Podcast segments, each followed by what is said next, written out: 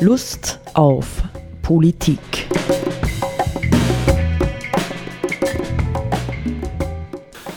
Liebe Hörerinnen und Hörer des Freien Radios Freistadt, Sepp Kiesenhofer und Roland Steidl begrüßen Sie wieder zu einer Sendung Lust auf Politik. Ähm, Sepp, ich, ähm, ich, ich muss ab und zu muss ich was Ungewöhnliches vorschlagen, worüber wir reden. Ich meine, äh, dass Hunger, so wie beim letzten Mal, nicht, dass das äh, ein großartiges, äh, eindeutiges, bedeutsames politisches Thema ist, ist ja überhaupt keine Frage. Aber ich bringe heute ein Thema rein, wo ich dich auch ein bisschen provozieren möchte. Ja. Muss, muss ich mich provozieren lassen oder darf ich das? Du sollst dich bitte provozieren lassen. aber du, ich, du kannst mir natürlich auch, auch äh, zustimmen, aber dann ist die Sendung vielleicht zu schnell zu Ende. Schauen wir mal. Ja, und zwar bin ich inspiriert worden durch ein wirklich schönes Buch von Thich Nhat Hanh, Lebendiger Buddha, lebendiger Christus. Untertitel Verbindende Elemente der christlichen und buddhistischen Lehren. Er macht das übrigens wirklich wunderschön. Das ist schon toll, wenn ein, ein Profi, ja, ein, ein äh, wirklich völlig ähm, geerdeter und mit seiner Religion identifizierter Mann, wie der Thich Nhat Hanh im Buddhismus, ja, wenn der sich einer anderen Religion, also mit einem ganz, ganz hohen Einfühlungsvermögen zuwendet, nicht? Das ist schon ein, ein schönes, mm, ähm, ein schönes Unternehmen. Und der Thich Nhat Hanh ist ja dafür bekannt, äh, dass er dem Buddhismus, also der Entwicklung des Buddhismus im vergangenen Jahrhundert, er lebt noch, nicht, ähm, wird jetzt 95, eine, eine entscheidende Richtungsänderung gegeben hat, weil äh, der klassische Buddhismus in den, in Indien, in, in den äh, naheliegenden Ländern rings um Indien herum, hat sich ja nie wirklich als sozial verändernd verstanden, nicht? Während äh, Thich Nhat Hanh hat praktisch das soziale Engagement ähm, in den Buddhismus eingeführt, ja, und zwar ganz vehement, indem er sich äh, nach dem Vietnamkrieg für die Boat People eingesetzt hatte, nicht? Die Amerikaner hatten ja durch Napalm und Co. und durch die Entlarvungsaktionen haben sie das Land ja in weiten Bereichen unbewohnbar gemacht gehabt, nicht? Und dann sind die Leute halt geflüchtet und sind so also ähnlich wie, wie heute, nicht? Die Leute, die übers Mittelmeer zu uns kommen wollen, äh, sind sie auf Schiffe gegangen und wollten irgendwo hin, nicht wo können wir aufgenommen werden. Australien. Und es ist genau das Gleiche passiert wie bei uns, nicht? Äh, es ist ihnen verweigert worden, dass sie an Land gehen konnten. Und Thich Nhat Hanh ist dann als buddhistischer Mönch ähm, mitgefahren, nicht? Ähm, mhm. Ja, und um dafür zu sorgen, dass die Leute wieder Unterkunft finden. Er ist noch von Martin Luther King, den er sehr gut kannte, ähm, ist äh, Thich Nhat Hanh noch ähm, für den Friedensnobelpreis vorgeschlagen worden. Er hat ihn aber bis heute nicht bekommen. Ja? Und äh, von diesem Hanh stammen jetzt die folgenden Zeilen, ja, die ich äh, in diesem genannten Buch äh, gefunden habe. Hier heißt es, in Lateinamerika sprechen die Befreiungstheologen von Gottes Vorliebe oder Option für die Armen, die Unterdrückten und die an den Rand gedrängten. Ich glaube, sagt Tichnatan, aber nicht, dass Gott möchte, dass wir Partei ergreifen, auch nicht für die Armen. Auch die Reichen leiden und oft mehr als die Armen. Sie sind vielleicht materiell reich, aber viele von ihnen sind spirituell arm und leiden sehr. Ich habe reiche und berühmte Menschen gekannt, die mit Selbstmord endeten. Ich bin mir sicher, dass derjenige, der das höchste Verständnis hat, das Leiden ebenso bei Armen wie bei Reichen sehen kann. Gott ist für die Reichen genauso da wie für die Armen und er möchte, dass sie einander verstehen, dass sie einander ihre Freuden und Leiden mitteilen und gemeinsam für Frieden und soziale Gerechtigkeit arbeiten. Man braucht nicht Partei zu ergreifen. Wer Partei ergreift, hat den Willen Gottes falsch verstanden.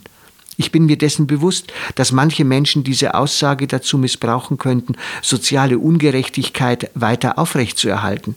Aber dies wäre eben ein Missbrauch. Wir müssen die wirklichen Ursachen der sozialen Ungerechtigkeit aufspüren, und wenn wir dies tun, werden wir nicht bestimmte Menschen verurteilen. Wir müssen uns die Frage stellen, warum ist die Situation dieser Menschen immer noch so, wie sie ist? Wir alle haben die Kraft der Liebe und Erkenntnis. Beide sind unsere besten Waffen. eine dualistische Reaktion, jegliche Reaktion, die von Zorn motiviert ist, verschlimmert die Situation nur. Mal so bis daher. Mhm, mhm.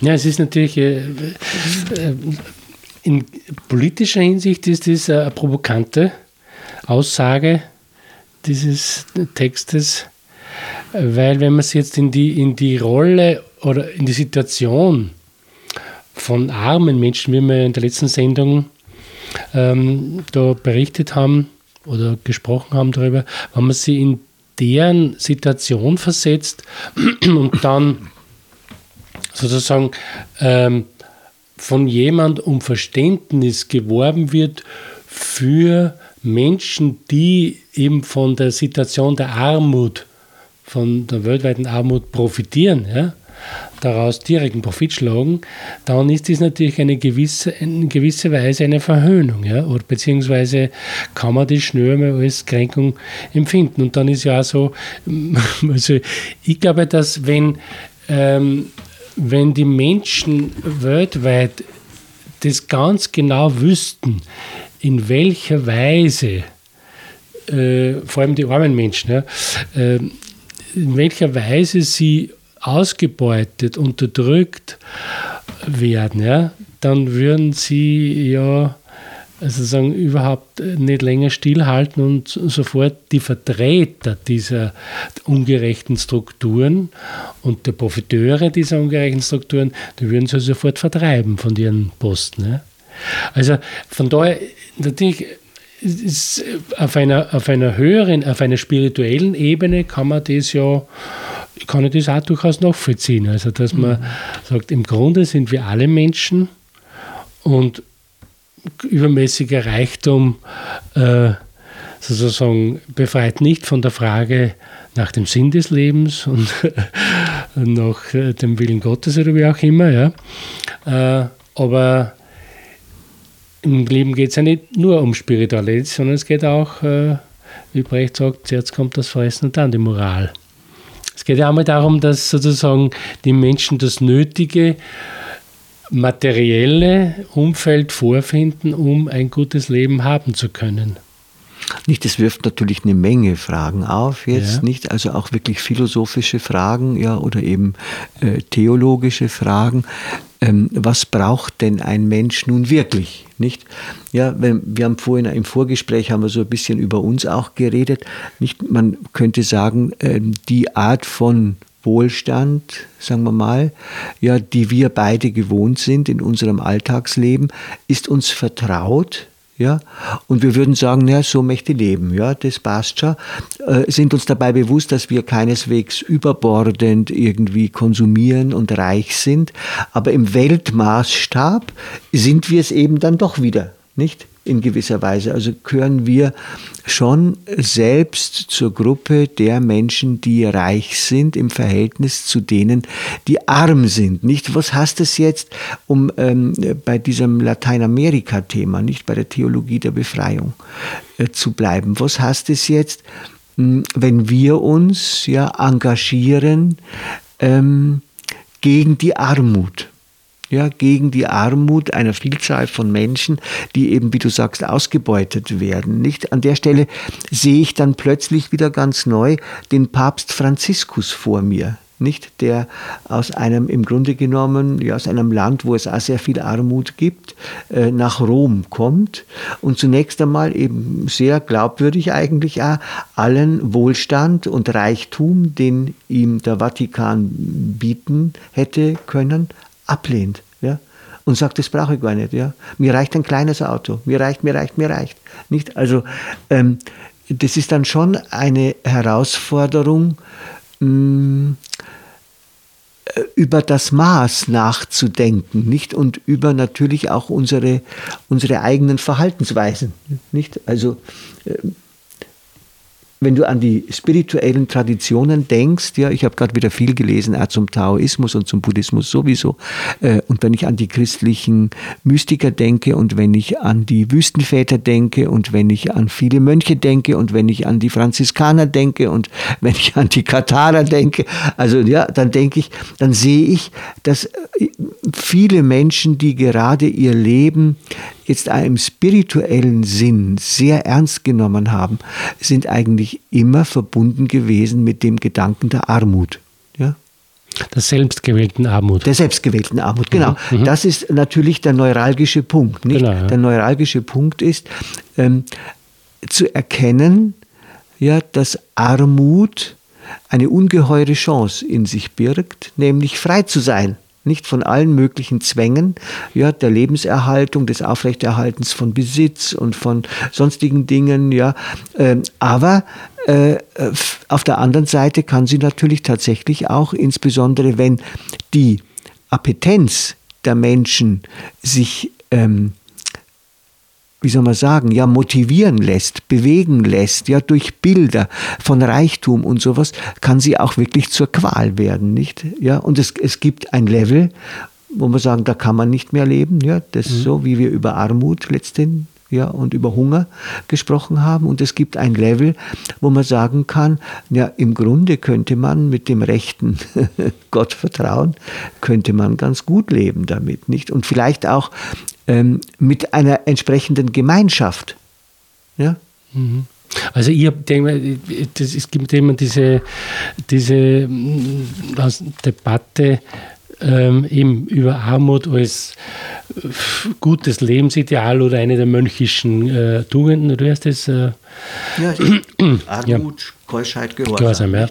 Ähm, und andererseits eben die, die, die Armut, die bekämpft werden muss und so weiter. Und im Grunde genommen, äh, ich, ich, ich denke mir dann immer so, wenn jemand für sich äh, als Mönch oder als Nonne oder sonst auch die, sage jetzt mal, ein einfaches Leben oder von mir aus ein armes Leben äh, wählt und sich dafür entscheidet, ist es ja diese Person völlig unbenommen und kann man nur Glück, also alles Gute wünschen, dass da dann ist auch äh, ein sinnvolles Leben möglich ist und so weiter. Das ist überhaupt nichts dagegen zu sagen. Das andere ist, wenn man äh, sozusagen hergehen würde und Menschen, die zwangsweise in Armut gezwungen sind, ja, äh, beziehungsweise äh, hungern müssen, wenn man sozusagen dann diesen Menschen die Segnungen der Armut anpreisen würde, dann wäre das aus meiner Sicht ein völliger Zynismus. Das ist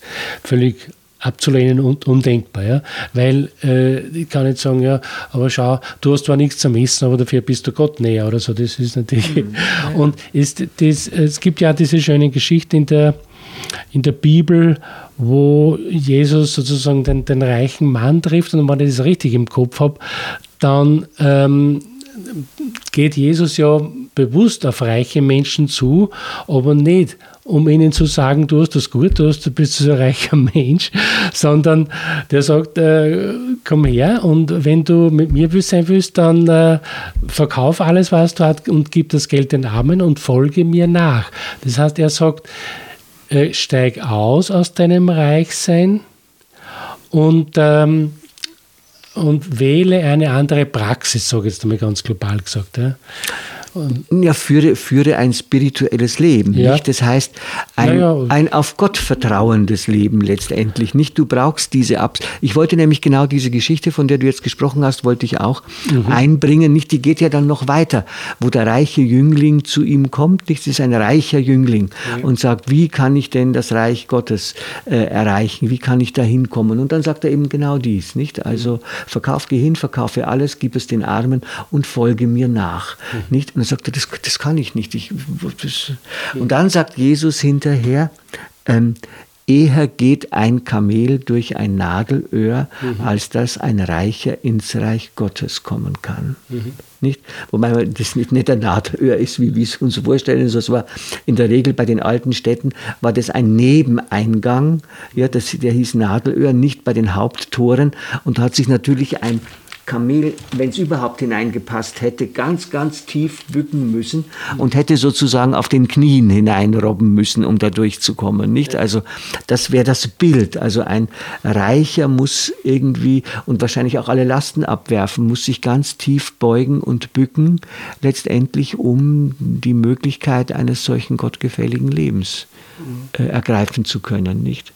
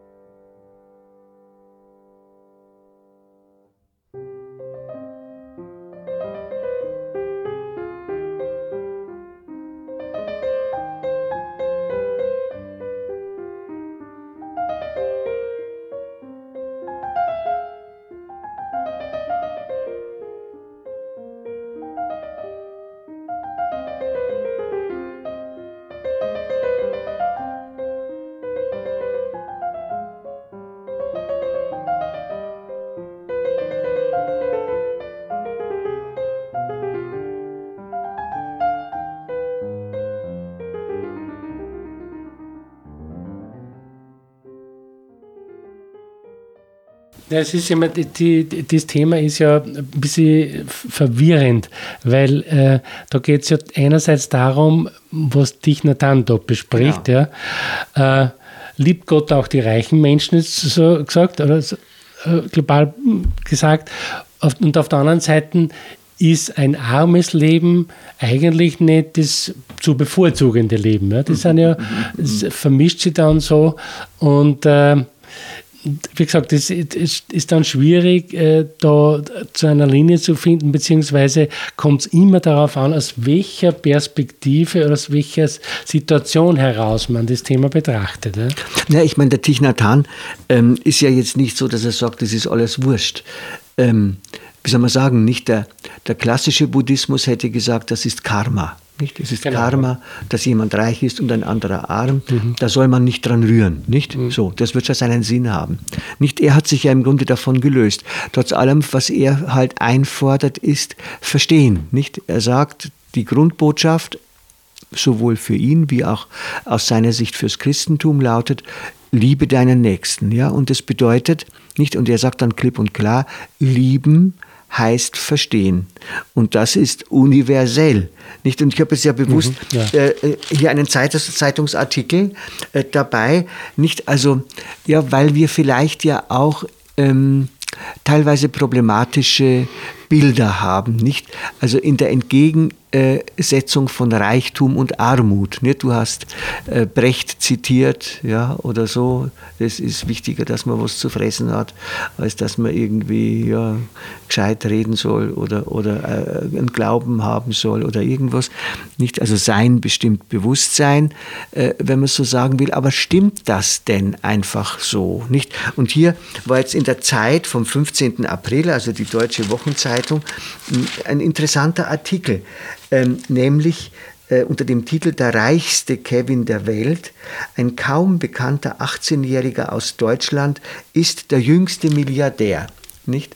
Und die Nebengeschichte ist halt, dass ähm, der Vater von diesem Jungen hat dem Götz Werner, der DM gegründet hat, ja, hat der zu einem bestimmten Zeitpunkt, als er seine ersten Erfolge hatte, aber kein Geld mehr gehabt hat, hat er ihm Geld geborgt, damit er sein Unternehmen ausbauen konnte und äh, hat sich aber dann zum 50 Prozent Teilhaber der DM-Märkte machen lassen. Nicht? Und die DM-Märkte haben mittlerweile 62.000 Mitarbeiter mit in 3.800 Filialen.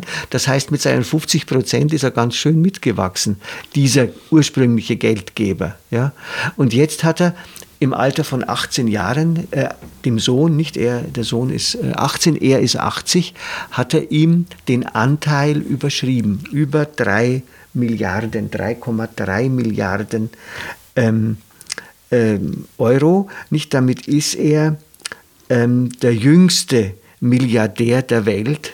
Ja, 18, wenn du nicht. Und ich habe mir halt so gefragt, jetzt gerade so vor dem Hintergrund dessen, was der Thich Nhat Hanh sagt, wie geht es einem 18-Jährigen, ja, von wegen Verstehen, ja, äh, wenn er plötzlich weiß, ich habe jetzt 3,3 Milliarden, gehören irgendwie mir, kann ja nur irgendwie sein, vielleicht sind es irgendwie auch Immobilien oder ich weiß nicht was, ja, gehört mir jetzt 3,3 Milliarden, das sind, wenn ich das richtig rechne, 3300 Millionen oder so.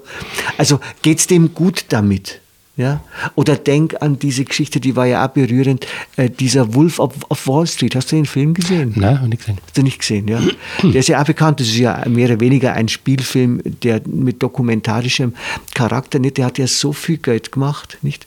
aber hat sich völlig verlottert, ja? ist dann mehr oder weniger auch kriminell geworden, völlig auf die schräge Ebene äh, gekommen. Nicht? Also reich zu sein, äh, wirklich reich zu sein, glaube ich, ja, oder mehr oder weniger reich zu sein, ist aus meiner Sicht, ja, ich möchte es nicht sein, ja, ist tatsächlich eine Bürde. Nicht, also reich zu sein und dabei Mensch zu bleiben oder Mensch zu werden oder ja, das, das halte ich für eine Bürde.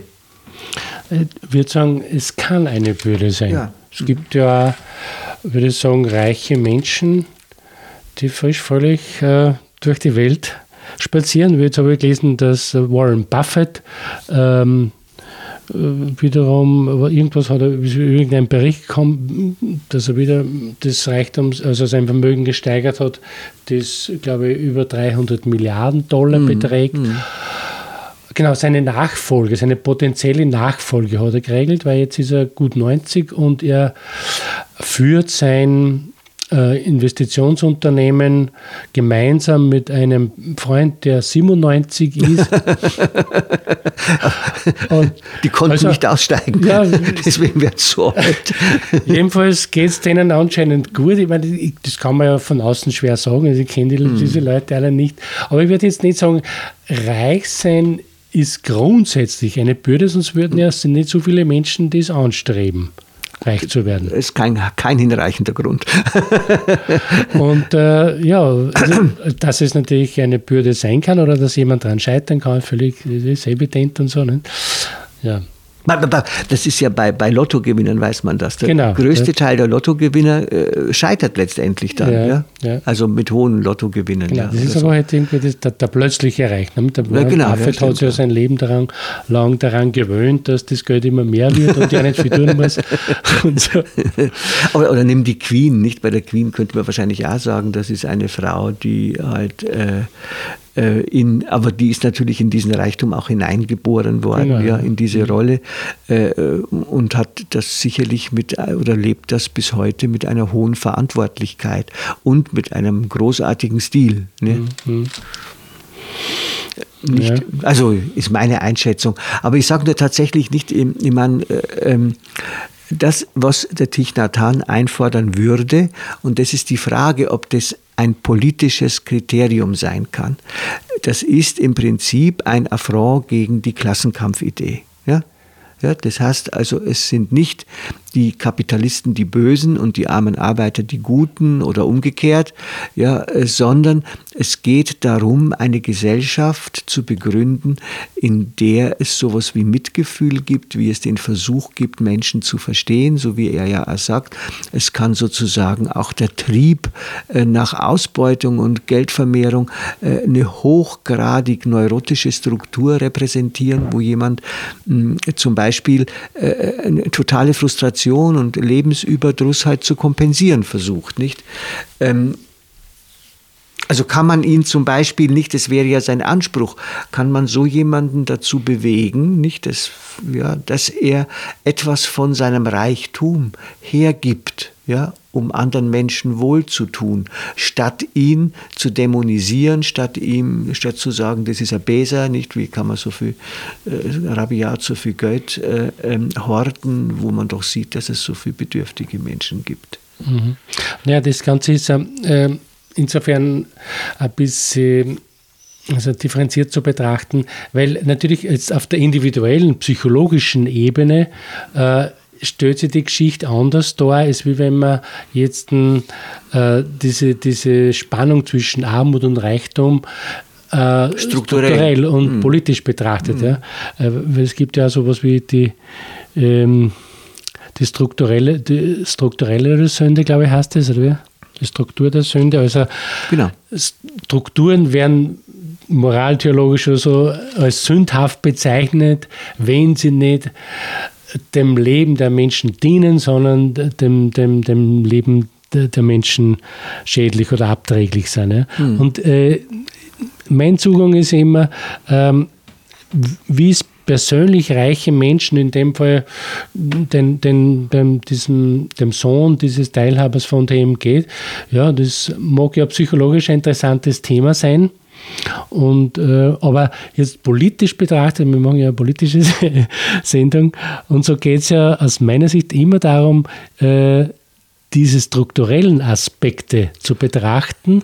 Und es geht ja darum, die, die, diese Strukturen in der Weise zu verändern, dass sie eben nicht mehr zu Ausbeutung und Unterdrückung führen, sondern dass sie zu mehr Gerechtigkeit führen und dass sie den, den, den Menschen in ihrem Lebensglück dienen. Ne, ich meine, man muss jetzt davon ausgehen, das ist natürlich auch ein Sonderfall, nicht? Unser äh, Kevin, ja, hier, äh, Kevin David Lehmann, der hat wahrscheinlich, ja, ich mutmaße es jetzt mal, gar nicht viel dazu tun müssen, dass er plötzlich so reich ist. Nicht, es gibt Leute, die tun viel dafür, nicht um reich zu werden. Aber dem fällt das jetzt in gewisser Weise, wie das halt bei Erben äh, dieser Art der Fall ist, fällt ihm in den Schoß. Mhm. Nicht? Mhm. Ja, also, mm, und er muss wahrscheinlich auf die Art und Weise, vielleicht ist er auch vorbereitet schon drauf, ein Verhältnis dazu finden. Nicht, was tue ich jetzt? Vielleicht äh, entscheidet er sich eh. Nicht? Es gibt ja immer wieder solche Fälle, ähm, wo sich jemand entscheidet, etwas Gutes damit zu tun. Nicht zu sagen, ich äh, nehme, ich weiß nicht, ob man Bill Gates hernehmen kann, aber ich meine, es ist die größte äh, äh, Stiftung dieser Art weltweit, die er mit seiner Frau, von der er sich jetzt scheiden lässt, betreibt und auch weiter betreiben will. So habe ich halt, habe ich halt ähm, äh, gesagt. Nicht? Ich meine, das ist halt ein, ein möglicher Korrekturmechanismus, dass man sagt, wenn es Strukturen gibt, die dazu führen, dass bestimmte Menschen oder eine Menschengruppe besonders viel Reichtum erlangt, dann kann man sozusagen an deren Lebensende sich die Frage stellen, so und was passiert? Es wird, dies, wird dieser Reichtum einfach wiederum ein paar Menschen weitervererbt mhm. oder wie fließt dieses, dieses Kapital wiederum in den gesellschaftlichen Kreislauf, wo, mhm. ja, wo, das, wo es ja herkommt, zurück in einer bestimmten mhm. Form. Und äh, eine, so, eine, so eine Stiftung wie, wie die Bill und Melinda Gates naja, da errichtet haben, kann ein, ein möglicher Weg dazu sein. Ich ja, kenne genau. die Stiftung nicht so im Detail, aber es wird immer wieder kritisiert und so. Aber grundsätzlich ist es so ein edles Unterfangen zu sagen, okay, jetzt haben wir viel Geld und wir verwenden es dazu, um bestimmte Menschheitsgeißeln wie Seuchen etc. Hm. zu bekämpfen. Ja. Das hm. ist ja in Ordnung, ja, würde ich hm. mal sagen. Ja, und, und, und in unserem konkreten Fall nicht könnte man, was weiß ich, an Vermögenssteuer, an Erbschaftssteuer und solche Dinge natürlich denken, ja, genau, ja. die zu einem guten Teil auch in die Gesellschaft zurückfließen. Ja. ja. Oder, was es ja früher auch gab und heute auch noch gibt, aber nicht mehr so offenkundig, das sind eben diese großen Themen des Mäzenatentums, nicht Leute, die ähm, mhm. ja, viel Geld haben, die Künstler unterstützen, genau, ja, Kultur fördern oder solche Dinge und damit auch etwas Sinnvolles letztendlich tun. Ja. Ja. Na gut, also wir haben ein bisschen geplaudert und vielleicht, vielleicht, Habe ich mir vielleicht hat, provozieren lassen? Na, ja, ja, vielleicht hat uns ein Reicher zugehört, der noch nicht weiß, was er mit seinem vielen Geld macht. Und, und dann so macht, wie der, oder sich angesprochen fühlt wie der reiche Jüngling. Ja, genau. Okay, auf, auf Wiedersehen.